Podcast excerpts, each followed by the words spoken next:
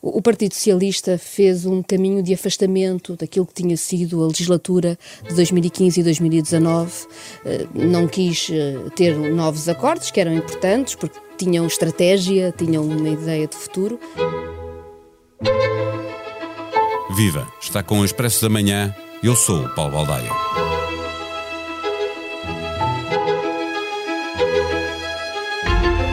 O Bloco de Esquerda tem este fim de semana a sua convenção para preparar o futuro próximo, olhando para fora, para a relação com o governo de António Costa, mas também marcando à zona as relações do Partido Comunista e do PAN com o PS, e olhando para dentro para uma oposição mais radical, que se mantém claramente minoritária, mas que aparece na reunião máxima dos bloquistas bastante mais forte que em convenções anteriores. Catarina Martins e a direção do Bloco serão facilmente reeleitos, mas a vida política para a esquerda está bem mais difícil do que há três anos, na altura da última convenção, em que a geringonça ainda eram só ganhos.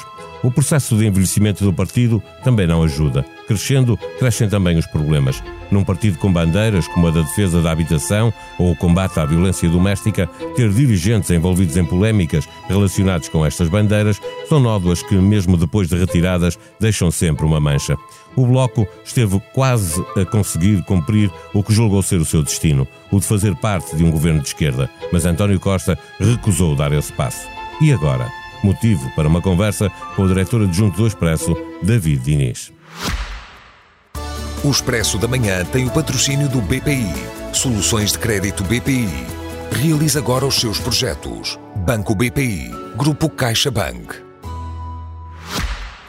Viva David, na moção da direção do Bloco, o PS volta a ser acusado de uma deriva centrista que impede avanços sociais. Há uma crítica ao PCP e ao PAN por viabilizarem uma política de paliativos, mas depois ouvimos Catarina Martins e parece que o Bloco está mortinho para voltar a fazer parte da, da oposição.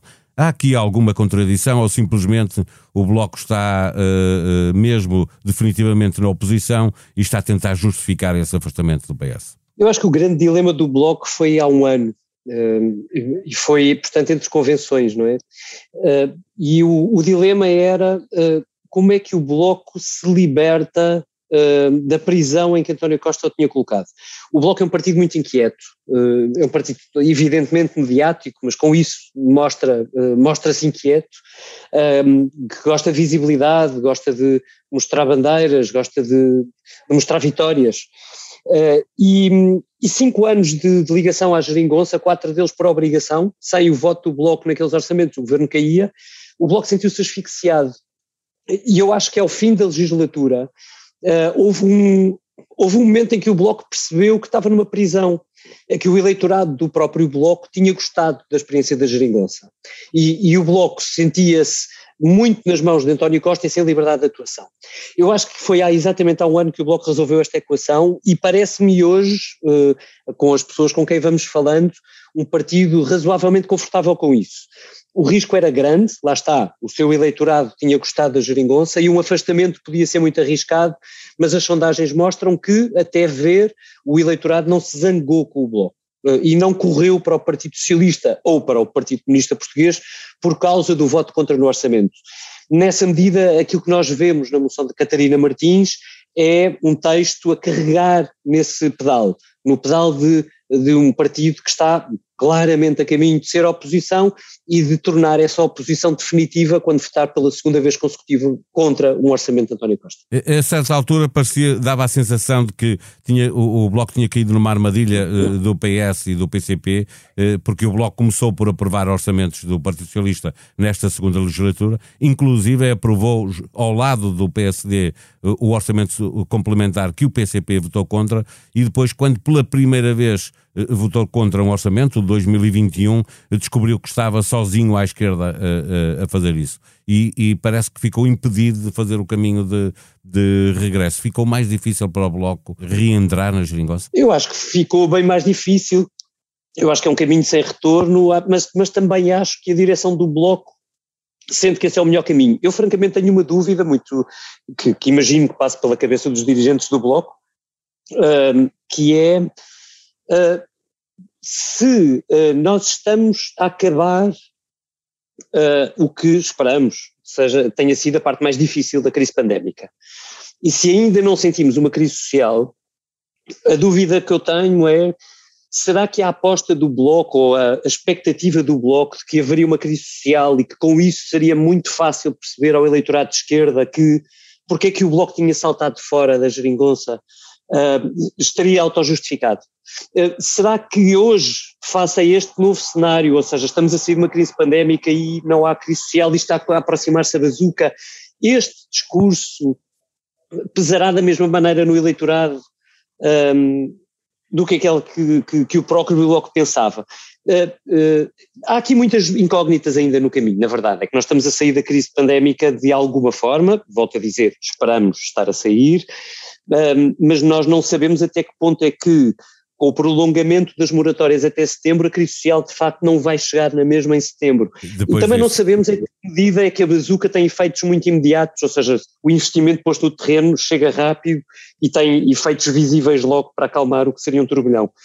Mas face a essas dúvidas todas, o Bloco tem hoje uma certeza, é que se antes estava no, na mão do, do Partido Socialista e de António Costa, Hoje, se tivesse a tentação de voltar para o governo, uh, o, o Bloco também está na mão do PCP eh, porque o PCP continua firme e a fazer exigências e a carregar em cima do governo e a dialogar quinzenalmente, quando sabemos, com o governo para perceber até que ponto é que as promessas de António Costa no orçamento foram sendo cumpridas.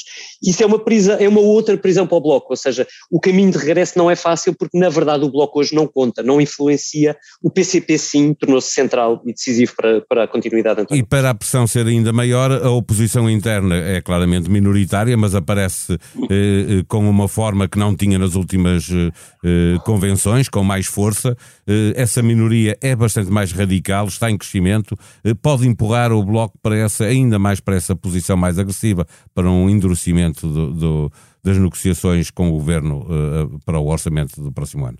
Eu diria que o, se, se, a oposição interna contou foi, uh, foi nos últimos tempos, ou seja, foi, empurrar, foi empurrando a direção do Bloco para este caminho que já foi desenhado há um ano, um, hoje é verdade, essa oposição interna tem mais peso, Uh, não é muito decisivo, estamos a falar da uh, a principal moção crítica tem 20%, cerca de 20% dos delegados eleitos ao Congresso, a de Catarina Martins tem mais de 67%, 68%, portanto é, é, é aí numa grande distância, não parece que haja uma ameaça à liderança de Catarina Martins, mas não deixa de ser verdade que a existência de uma ala crítica que na verdade quer uh, que a direção do Bloco seja ainda mais de esquerda, que influencia é evidente que influencia e vai-se ouvir isso bastante na convenção deste fim de semana. No, no, no, entretanto, o, o, Bloco, que não tem uma presença muito forte nas autarquias, eh, arrisca ser comparado à esquerda e à direita nas próximas eleições. Eh, à esquerda, eh, sempre por causa da força autárquica do PCP, e à direita, com o crescimento do Chega, que pode aparecer pela segunda vez consecutiva, contando com as presidenciais, com mais votos que o Bloco de Esquerda. O fator Chega pode também ser uma condicionante muito forte para a direção do Bloco, aqui em sentido contrário, de não provocar uma crise política. Uh eu acho que, de certa forma, o, o, o Bloco está eh, a, jogar, a virar essa carta ao contrário. Ou seja, eh, em vez de, de olhar para o Chega como uma pressão para que o governo não caia, eh, enfim, o Bloco, creio eu, tendo em conta não o Chega, mas o que aconteceu no PEC em 2000, no célebre PEC de 2011 contra José Sócrates, o Bloco não irá fazer nada para deitar o governo abaixo, portanto, moção de censura seguramente não a votará, uh, uh, se houver uma moção de confiança provavelmente salvará o governo, só não vai a votar orçamentos, portanto acho que é este o equilíbrio que o Bloco encontrou, uh, eu acho que o Bloco hoje chega, olha para o Chega ao contrário, de, dizendo existe uma ameaça na extrema-direita e tem de haver um partido que, se, que não se cole, que não negocie com, com, com o governo ao centro, para, eh, para contrabalançar à esquerda aquilo que é o Chega à direita. Evidentemente numa outra posição, não, não, estou a comparar os partidos, mas reequilibrando a balança. É assim, pelo menos, que eu tenho ouvido alguns elementos da direção do Chega justificar o posicionamento, que é, é ou seja, vou, vou sintetizar, Paulo, o, o, Chega está a servir de argumento ao Bloco para se afastar uh, e, menos para uh, admitir uma, uma pressão para viabilizar este governo. Poderá na mesma ter um problema uh, difícil de gerir se de repente o Chega a valer mesmo mais votos que o, que o Bloco. É, é certo, mas uh, com uma vantagem para o Bloco é que os estudos de opinião mostram que os dois eleitorados de facto não se cruzam, ou seja, há aqui e ali algum cruzamento, por exemplo, com o eleitorado mais conservador, de esquerda, mais ligado ao Partido Comunista Português, sobretudo no Alentejo, mas com o Bloco não se sente isso, ou mesmo nos estudos de opinião não, e portanto eu diria que isso nunca será uh, uh, nada agradável para o Bloco de Esquerda, mas o Bloco poderá sempre dizer este não tem nada a ver com o nosso eleitorado e, portanto, não, essa responsabilidade não é nossa, uh, será de outros partidos. Finalmente, e o tema poderá ir à convenção do, do, Bloco, quando o partido lutava contra o excesso do Airbnb nas cidades, deu-se o caso Robles, numa luta sempre do, do Bloco, o combate à violência doméstica, aparece, recente, apareceu recentemente uma acusação de violência doméstica a um dos seus dirigentes e candidato a uma Câmara, com uma reação do Bloco que, dentro do próprio partido, gerou alguma discussão. Para um partido de causas fraterantes não ajuda ser apanhado na curva ter estes problemas quando se procura afirmar politicamente. Não, não ajuda mesmo nada e a reação do Bloco notou, eh, na reação do Bloco notou-se isso mesmo, foi, foi uma reação nervosa, outra vez desfasada no tempo, portanto o Bloco demorou a interiorizar que aquilo seria um problema e demorou a geri-lo e a tentar resolvê-lo. Eu creio que desta vez resolveu melhor do que no caso Robles, mas, eh, mas parece-me que o, o, o, há uma, uma ironia nisto tudo. O Bloco que tem, um, ehm, que tem tido ao longo seu, destes anos de crescimento uh, o, nas redes sociais um grande aliado, de repente vê nas redes sociais um grande inimigo. E, e eu acho que o Bloco vai ter de resolver isto uh, uh, dentro de si. É como lidar com as críticas quando elas ganham grande fôlego mesmo que seja, só, que seja mais interno do que externo, uh, no, no, contexto que era o seu privilegiado. Portanto, acho que há, há uma dificuldade de assimilação de situações críticas no Bloco, que enfim, tem paralelo em todos os outros partidos, mas quando o Bloco carrega muito na, na, moralidade no seu discurso, no seu discurso público, evidentemente isso é, é, é um perigo muito maior até para si do que para os outros. O Expresso está de novo nas bancas e a edição online também já está disponível. A convenção do Bloco este fim de semana, o encontro das direitas a meio da semana e o congresso da extrema-direita no fim da semana seguinte dá-nos bem a ideia de que alguma coisa está para mudar. Ângela Silva fez as perguntas e foi à procura das respostas. Na revista deste fim de semana, a direita quer segurar Rui Rio em outubro, trocar de líder em janeiro ou prefere esperar que António Costa se despeça? Ao ler este texto, vai descobrir qual dos três cenários Marcelo prefere. Ainda na revista, a incrível história de Mackenzie Scott, a terceira mulher mais rica do mundo, comprometeu-se a doar parte da sua fortuna em vida, mas a fonte dos seus bilhões de dólares, a Amazon, complicou-lhe a vida. Um trabalho de Ricardo Lourenço, correspondente do Expresso nos Estados Unidos da América. Expresso da Manhã é um podcast diário que pode subscrever nas plataformas digitais SoundCloud, Spotify e Apple Podcast. A sonoplastia deste episódio foi de João Luís Amorim. Tenha uma boa sexta-feira, um bom fim de semana. Nós voltamos segunda-feira. Até lá.